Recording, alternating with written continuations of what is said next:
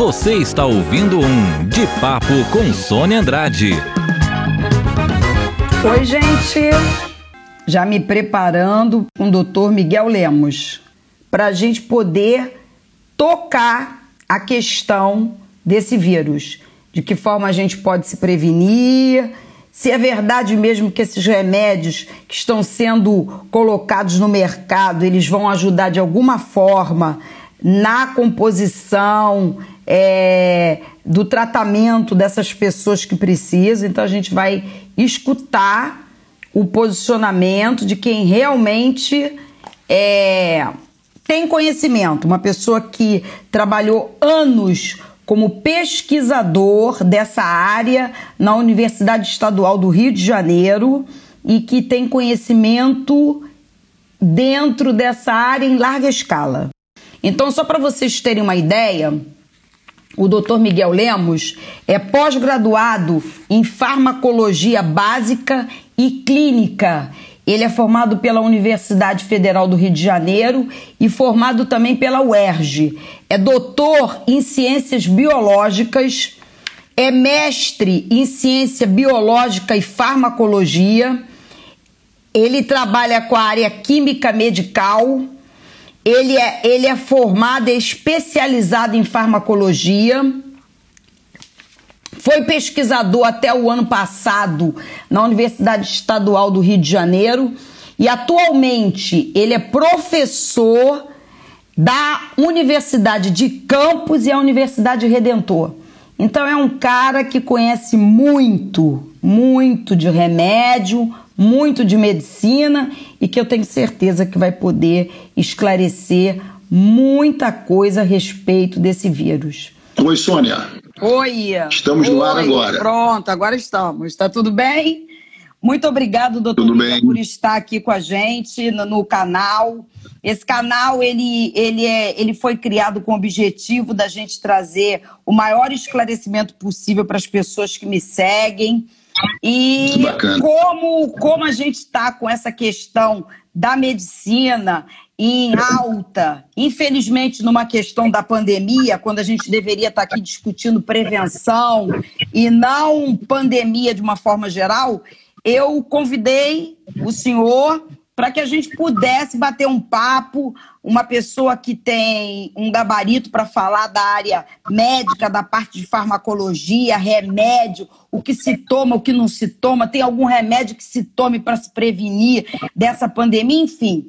O senhor tem a palavra para falar aquilo que o senhor puder para que a gente possa aprender bastante, sair daqui melhor do que a gente entrou na área médica. Muito obrigado pela sua participação. Obrigado, Sônia, e boa noite a todos que nos assistem. É, veja, é, eu acho que uma explicação agora é, do que, que é coronavírus torna-se muito maçante explicar de novo que tudo começou no dia 1 de dezembro, lá em Wuhan, e Wuhan foi o centro de um comércio muito, uh, literalmente promíscuo, né, de animais silvestres, cães que eram mortos à luz do, à luz do dia, enfim, uh, tudo isso começou com uma, uma negligência grande visível tá, do governo chinês, que só no dia, uh, no dia 1 teve o primeiro caso, foi um senhor com Alzheimer que desenvolveu desenvolveu a doença.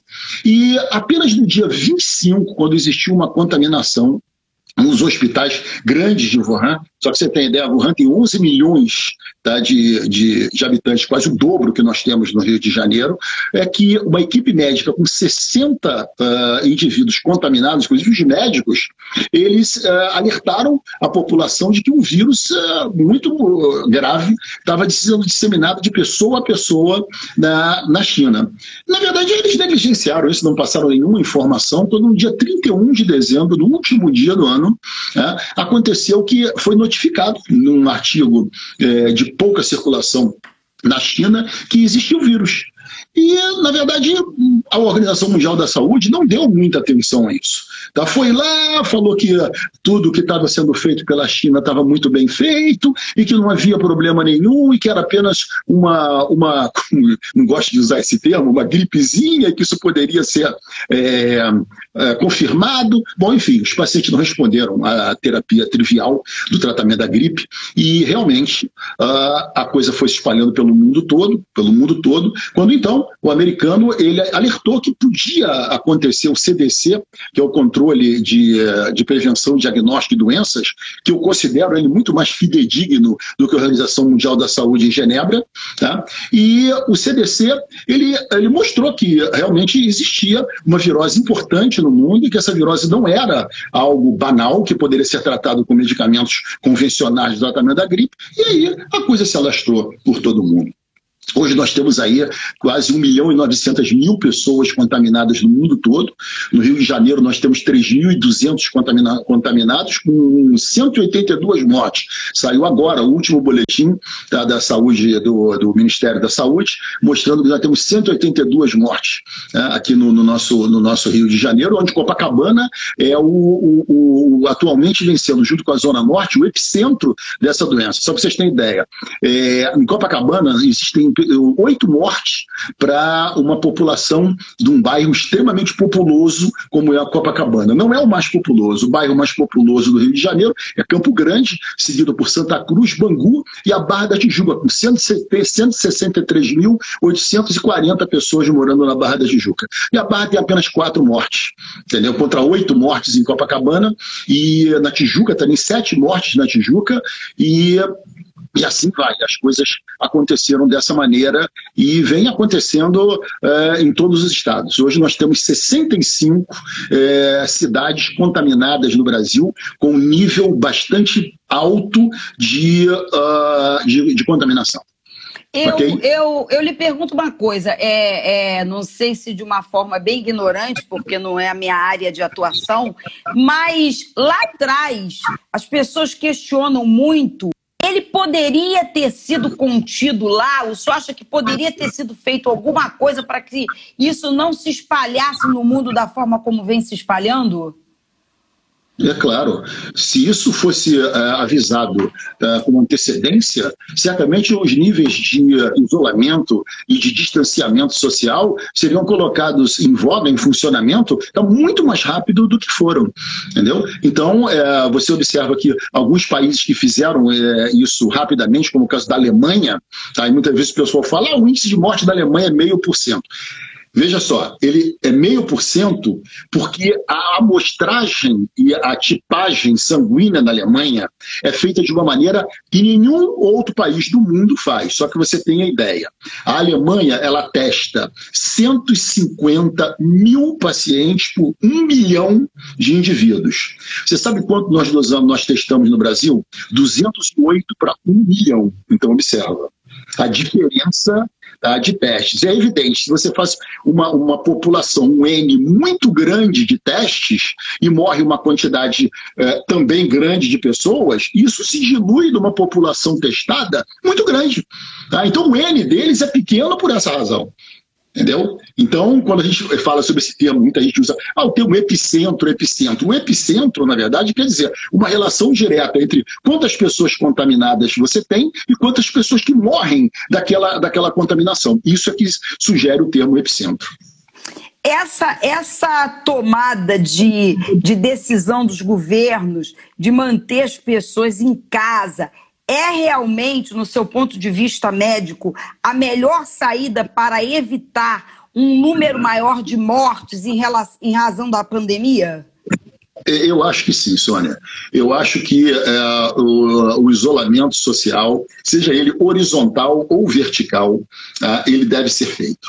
Porque uh, a gente sabe que, embora a economia esteja muito abalada com isso, só que você tem a ideia, o Brasil ele tem uma, um PIB, um produto interno bruto de 8 milhões 680, 8 bilhões, 8 trilhões, perdão, 8 trilhões 684 bilhões de reais. Né? É, nós vamos gastar nessa epidemia 27% de todo o produto interno bruto do Brasil. Ou seja, 1 trilhão e 900 bilhões de reais. Tá? Aí você fala, poxa, mas isso é muito dinheiro. Mais ou menos, só um estudo comparativo. Se você comparar o que os 500 investidores, os maiores, que os 500 maiores investidores do mundo perderam em uma semana com a pandemia, corresponde ao que o Brasil vai gastar tá? em todo esse tempo ah, em relação ao produto interno bruto, ou seja, eles perderam 1 trilhão e 900 bilhões tá, de reais durante uma semana, só que você tem ideia. O senhor, como pesquisador que foi durante muitos anos na Universidade Estadual do Rio de Janeiro, é, a gente vê que o Brasil ele não era um país que investia muito em pesquisa. O que, que o senhor tem a dizer em relação a isso? Porque hoje os médicos, os pesquisadores se movimentam para tentar descobrir uma forma de, é, é, de ter uma, uma vacina para que a gente é, é, limite a atuação desse vírus. Qual é o seu ponto de vista em relação à questão da pesquisa? Veja só, é, a pesquisa, eu posso botar um número que você vai conseguir entender em relação à matemática da coisa. O Brasil ele é responsável por 1,1% de toda a publicação de pesquisa mundial.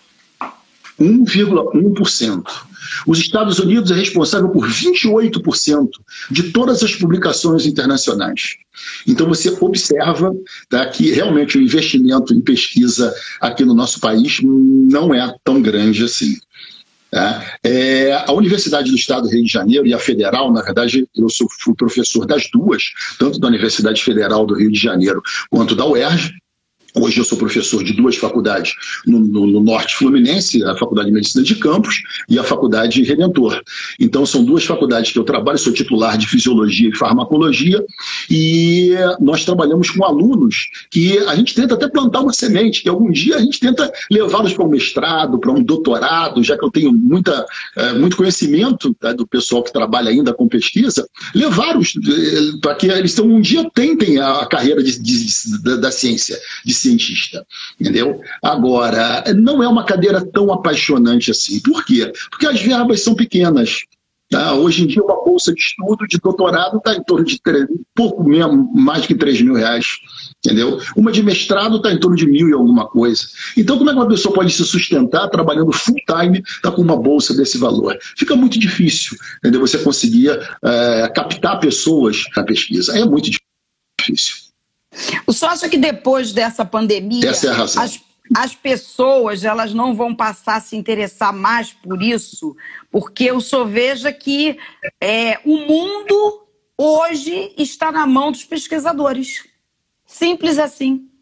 Eu acho que é, a ONU, as organizações mundiais deveriam investir mundialmente, eu não sei se existe, por isso eu estou perguntando, é, deveria haver uma verba específica para incentivar isso em cada país que, que o senhor acha disso? Não, não, não, não, mas existe. A verba de ensino e pesquisa, ela é uma verba carimbada. Muitas vezes o pessoal fala, por que, que não aumenta essa verba? Porque como é uma verba carimbada, você só pode utilizar de 2 a 4% do produto interno bruto para pesquisa. Você não pode utilizar um valor maior do que aquele. Você teria que modificar a Constituição, teria que modificar, ia teria que ir para o Congresso, ia ser uma, um negócio muito demorado entendeu? Mas isso cabe aos nossos governantes, entendeu?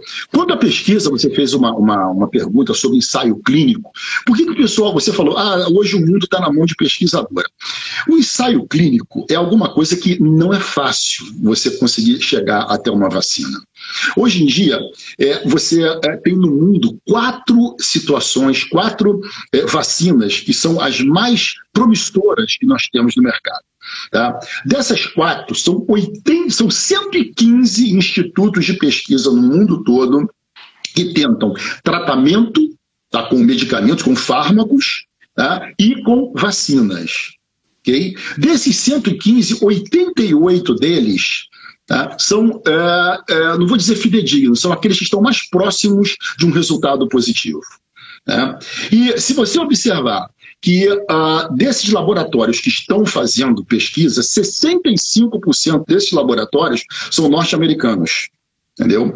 Tem, uma, tem uma, uma pesquisa recente que saiu no, no, no Guardian, The Guardian, se eu não me engano, que ela demonstra, eu tinha um gráfico aqui para mostrar para vocês, a, a, pesquisa nos Estados Unidos. Ela corresponde a um número muito grande tá, de uh, laboratórios que pesquisam, como por exemplo os laboratórios Moderna, que é da Universidade de Massachusetts, que é um dos que estão mais próximos da, da descoberta de uma vacina nova, tá? Mas tudo isso depende de um tempo, Sônia. Depende de um tempo onde você tem, na verdade, um ensaio clínico três etapas e a última etapa ela se divide em quatro fases. A primeira etapa que você tem de pesquisa é um processo de pesquisa de desenvolvimento tá, de uma substância em tempo real aonde essa pesquisa ela é baseada basicamente nas propostas de uh, uma ciência básica, ou seja, que parte do vírus eu posso utilizar,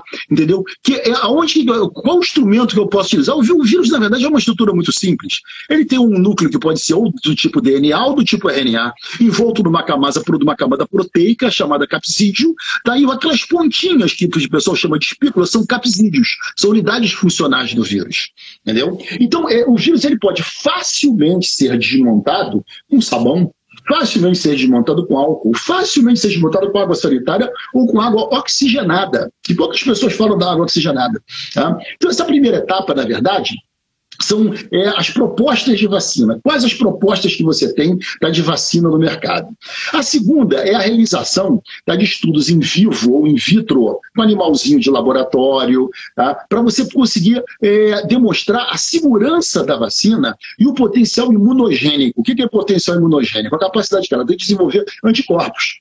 Tá? Aí você fala, por que segurança? Porque entenda, quando você usa um medicamento, quando você usa um fármaco, você usa o fármaco de uma pessoa doente. A vacina não. A vacina você vai aplicar em indivíduos normais, em indivíduos sadios. Então você tem que garantir que ao você injetar uma substância no meio interno de uma pessoa, essa substância seja uma substância fidedigna tá? e seja desprovida de efeitos adversos. Então é fundamental que você tenha isso em mente. Tá? Bom, a terceira etapa, depois que você avaliou que realmente a, a tua vacina ela desenvolve anticorpos, que ela tem uma capacidade imunogênica importante, vem a terceira etapa. A terceira etapa, que nós, é, na verdade, ela se divide em quatro outras etapas, tá? é um estudo chamado estudo de fase clínica. Essa primeira chama-se estudo da fase pré-clínica. Tá? E a fase 1 é o primeiro estudo que você faz, você realiza em seres humanos, tá? elogiando seres humanos, para você, um número pequeno de seres humanos, para você avaliar principalmente a segurança dessa, perdão, dessa vacina.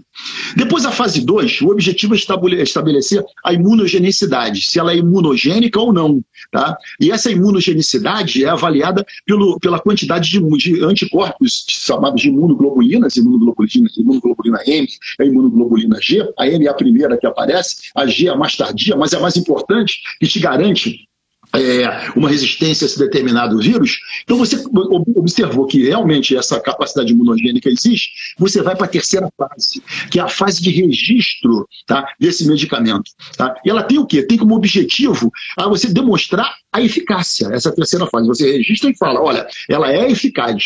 Aí vem a quarta fase. A quarta fase o que, é? É a venda, é a disponibilização da substância à população. Muitos falam, ah, essa primeira fase, então, a segunda fase, a terceira fase, nunca demora menos do que um ano. Tá? Normalmente são 18 meses. O CDC, o controle de, de uh, prevenção e, de, e doenças dos Estados Unidos, ele demonstra que o ideal são 18 meses. 18 meses. Tá? Agora, quando você tem uma uma urgência muito grande, isso poderia acontecer num tempo menor, poderia acontecer em 12 meses, em um ano. Então, e nesse um ano, e ah, nesse um ano, o que, que vai acontecer com a população Nós temos mundial? que torcer para que os medicamentos que estão aí, tá, no prelo, como o Remdesivir, como a hidroxicloroquina, tenham realmente tá, uma atividade é, importante tá, nos, nossos, nos nossos pacientes. Entendeu? Como o senhor então, vê a aplicação desses remédios? Olha, é, nenhum medicamento uh, é isento de efeito colateral. Se não fosse isento, o lugar que vende não chamava drogaria, que só vende droga, entendeu? Então, na verdade, esses medicamentos, eles são medicamentos que apresentam efeitos adversos. A hidroxicloroquina, a arritmia. A arritmia é a maior causa de quê? Morte súbita. Entendeu? Então, uma pessoa que tem arritmia e que usa o medicamento, ele pode vir a fazer morte súbita. Fora outras alterações de transaminase, alterações hepáticas, alterações retinianas, diminuição de campo visual, isso pode vir a acontecer.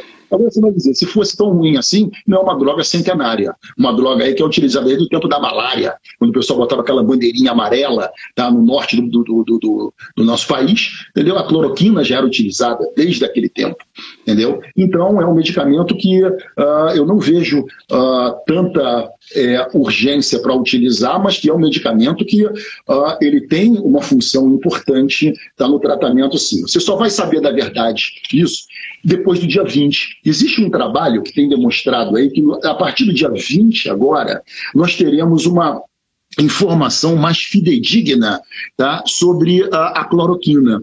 Tá, e que uh, isso aí não demora muito tempo para conseguir aparecer.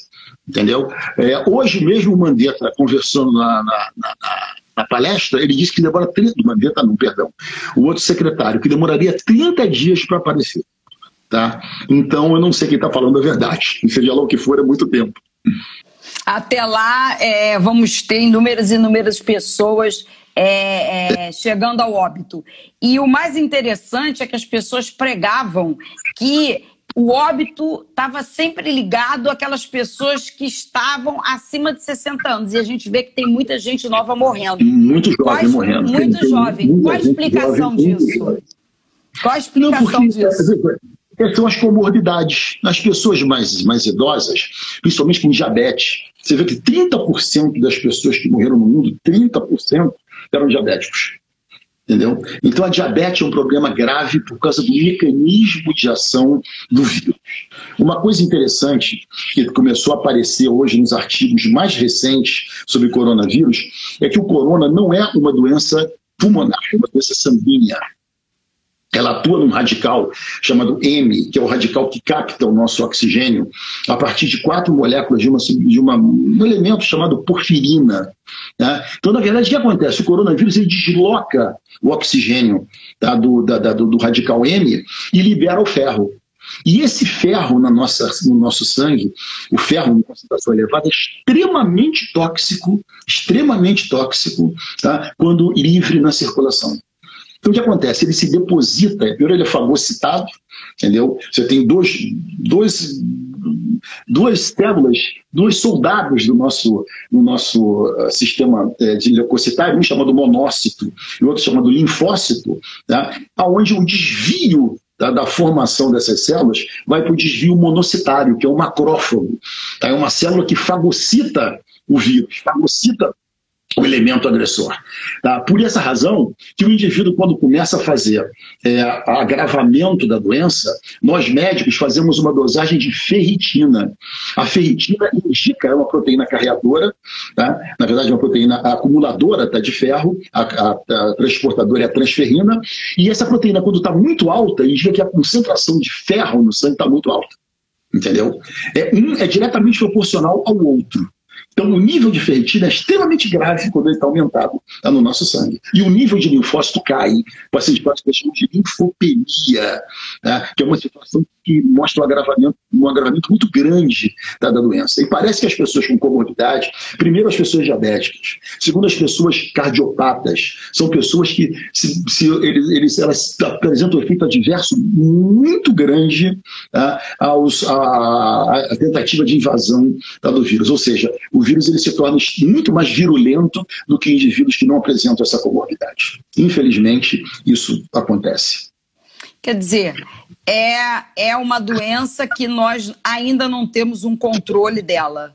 E que é, o mundo, cada dia, aprende um pouquinho com esse vírus. Seria isso? Verdade. É, é verdade. Isso, né? é, isso é, uma, é, uma, verdade. O vírus a gente conhece muito pouco dele. Tá? E pelo que se conhece, já que eu falei de vacina, tá? quais são as mais promissoras, as vacinas mais promissoras que nós temos no mundo, no mundo hoje? Nós temos a Johnson Johnson, a divisão farmacêutica, que é a Janssen, tá? que tem uma vacina que ela pretende colocar, só que você tem ideia, a fase 1, o teste em ser humano, só em setembro. Então a vacina só vai acontecer em setembro de 2021. Aí você vai dizer, pô, mas não existe nada mais promissor do que a Johnson Johnson. Você tem esse laboratório Moderna da Universidade de Massachusetts, Hospital de Massachusetts, que é um dos maiores do mundo.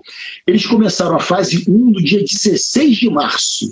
Ou seja, o primeiro paciente que recebeu a vacina para você avaliar o que eu falei para você, tá? para você ter um estudo avaliar, tentar avaliar o, o potencial imunogênico, para você saber se é, existe segurança da, dessa vacina. Tá? Ele recebeu em 16 de março essa vacina. Então, se você me perguntar, a fase 1 começou em 16 de março, 16 de março, qual seria um tempo mínimo para a gente conseguir alguma coisa real tá, no mundo das vacinas, março de 2021. Nesse período, confinamento? Não, nesse período, não necessariamente o confinamento, porque muitos pesquisadores falam de uma imunização em bloco. Entendeu? E essa imunização em bloco é, que o pessoal chama de imunização em manada, é o seguinte: se você tem uma população que já adquiriu anticorpos, uma quantidade muito grande de anticorpos, esse vírus não tem onde se criar, ele não tem mais criadouro, ele não tem mais hospedeiro. E se ele não tem mais hospedeiro, tá, ele, ele morre. Entendeu? Então, essa imunização em manada, tal em bloco, é uma imunização que realmente isso, isso acontece. O grande problema do coronavírus 8% dos indivíduos, isso é um estudo chinês, vocês têm tanta credibilidade assim, mas é um estudo recente que eles mostram que 8% das pessoas que desenvolveram o coronavírus tá, ou fazem muito pouco anticorpo ou não fazem nenhum anticorpo. Duas crianças que foram curadas de coronavírus na China não têm anticorpo nenhum para o corona ou seja, podem pegar novamente o coronavírus. Existem casos de reinfecção tá, de coronavírus. Ainda, ainda tem esse problema. Se a vacina for imunogênica, tá, ou se ela for desprovida de efeito adverso letal, você ainda tem que garantir que ela seja uma, uma substância capaz de desenvolver a imunogenicidade, fazendo com que você crie anticorpos. Quer dizer, as pessoas que contraíram vírus, elas estão sendo alvos de um tratamento aonde, através do sangue, se cria uma, uma forma de um, imunizar uma outra pessoa. Pela sua teoria, nem todas as pessoas vão ser aproveitadas para esse teste.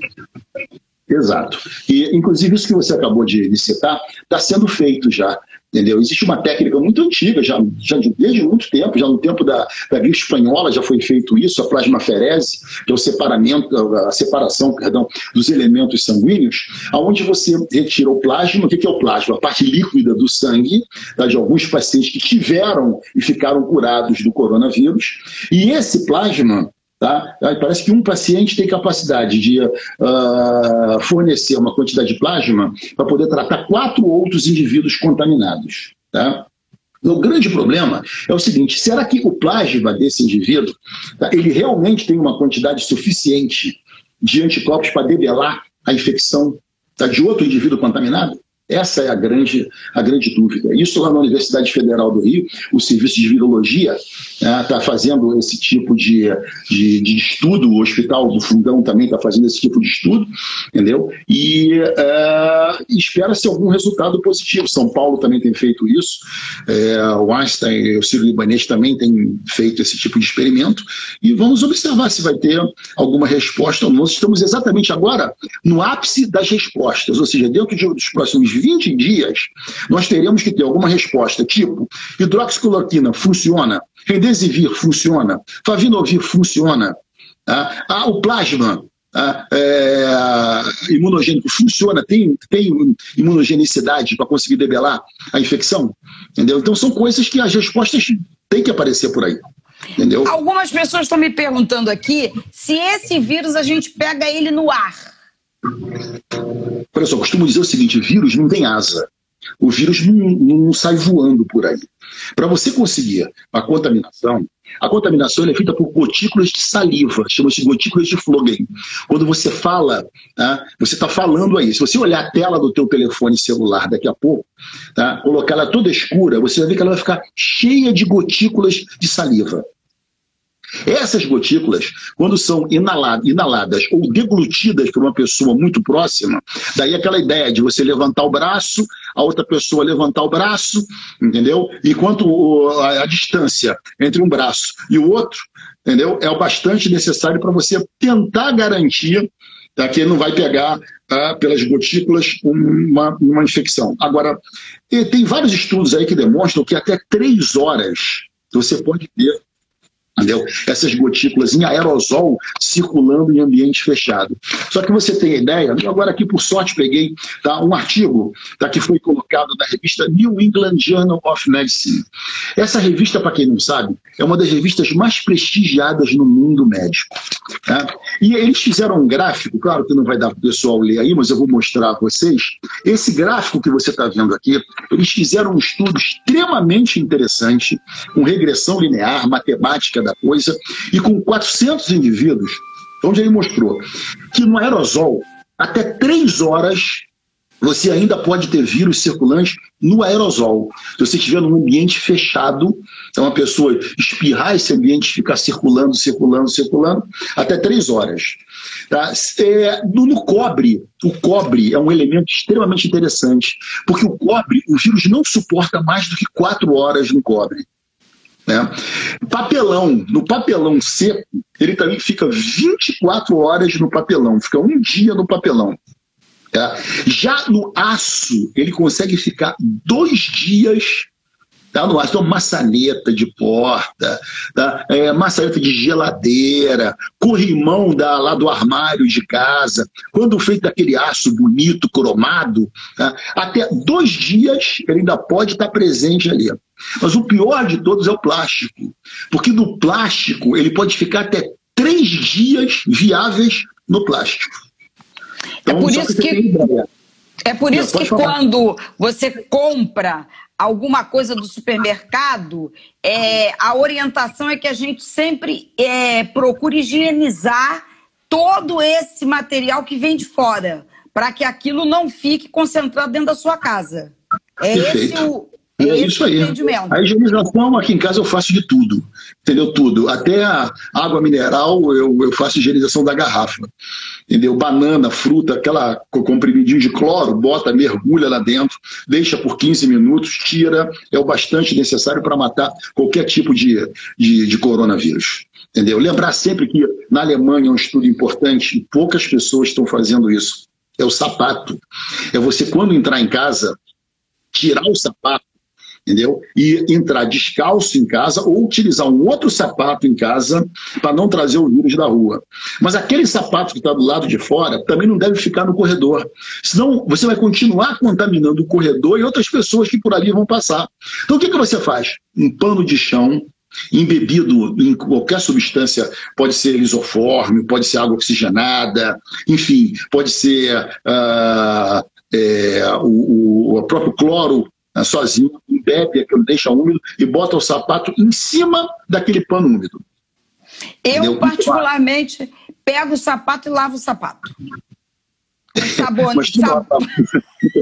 não existe essa necessidade, não. Lava aí, o sapato. Daqui a pouco você tá...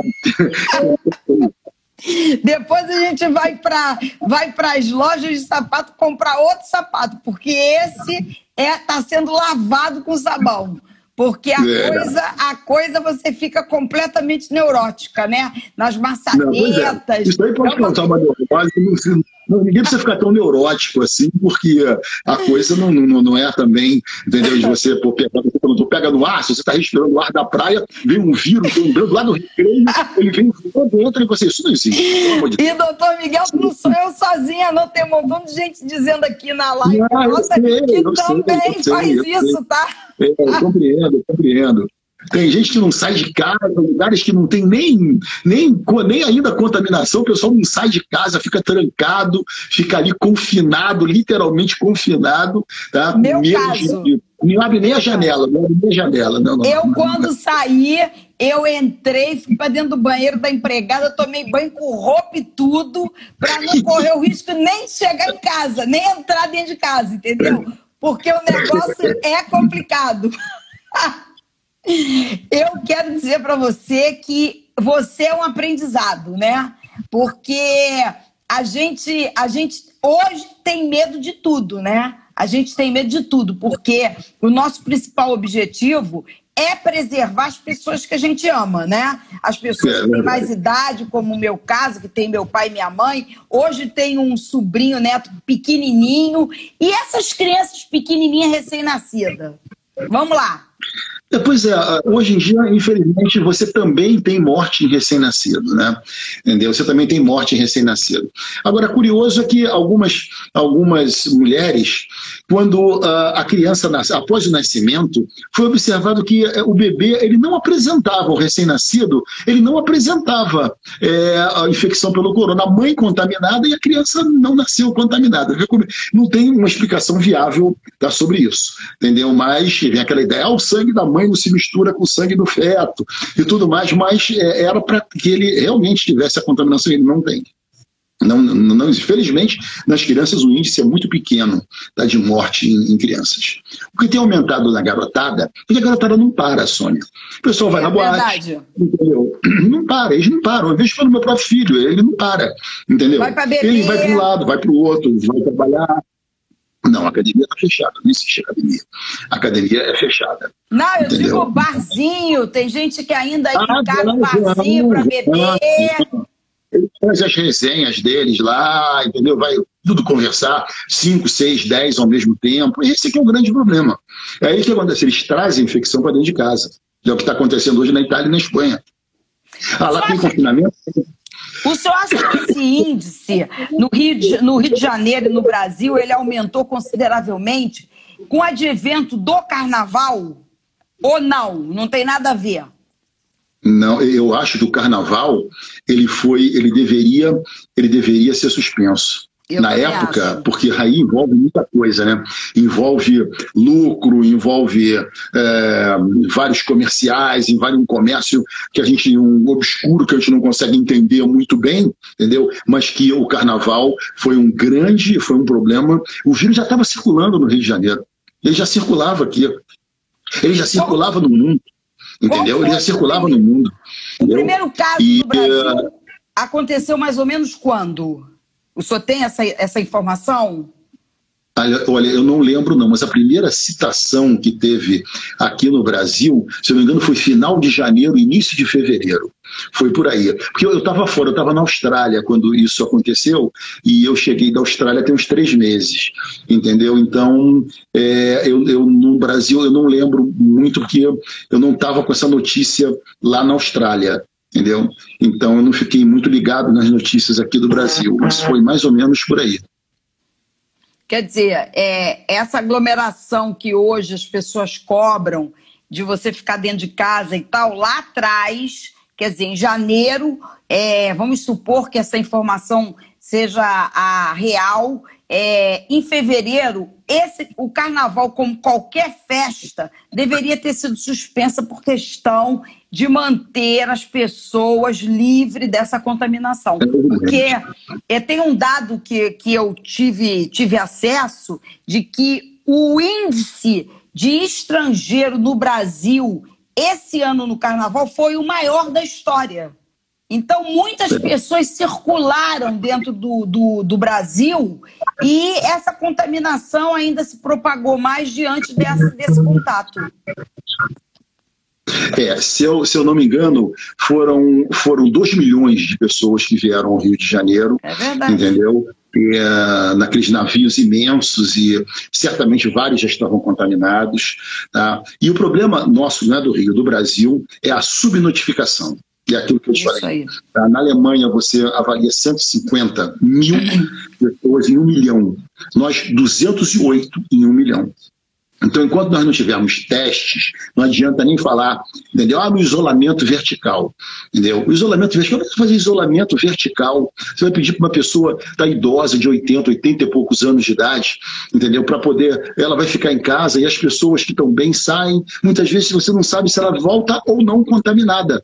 É Aí ela vai, abraça o papai, abraça o vovô, você não sabe se está contaminada. Que exame você fez para garantir que você é isento, que você, oh, perdão, que você não tem nenhum tipo tá, de manifestação viral tá, naquele, é naquele momento?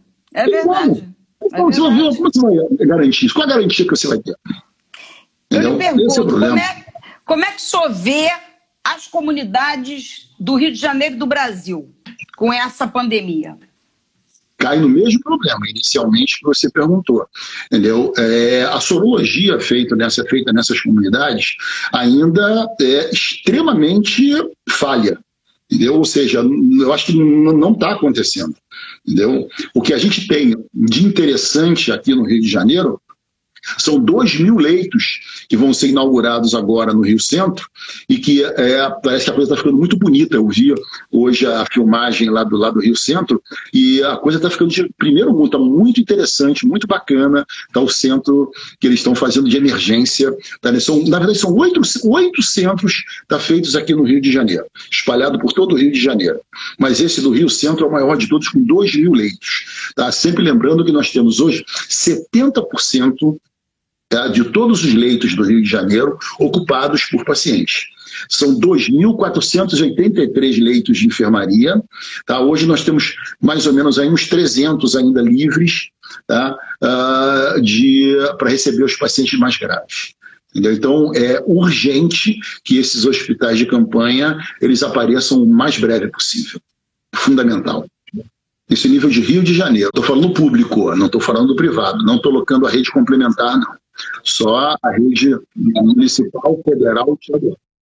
Bom, Sônia, é, eu então agradeço você ao convite, entendeu? E você tinha me perguntado, antes de, da gente finalizar, qual era a mensagem que eu podia deixar.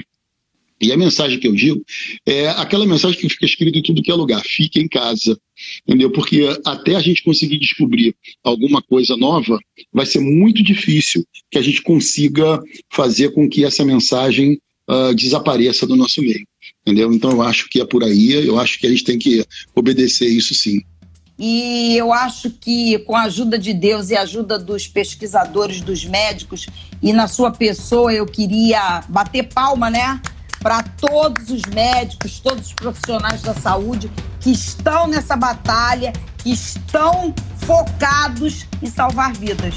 A gente agradece a vocês por essa atuação incansável é, em prol da vida. Muito obrigada.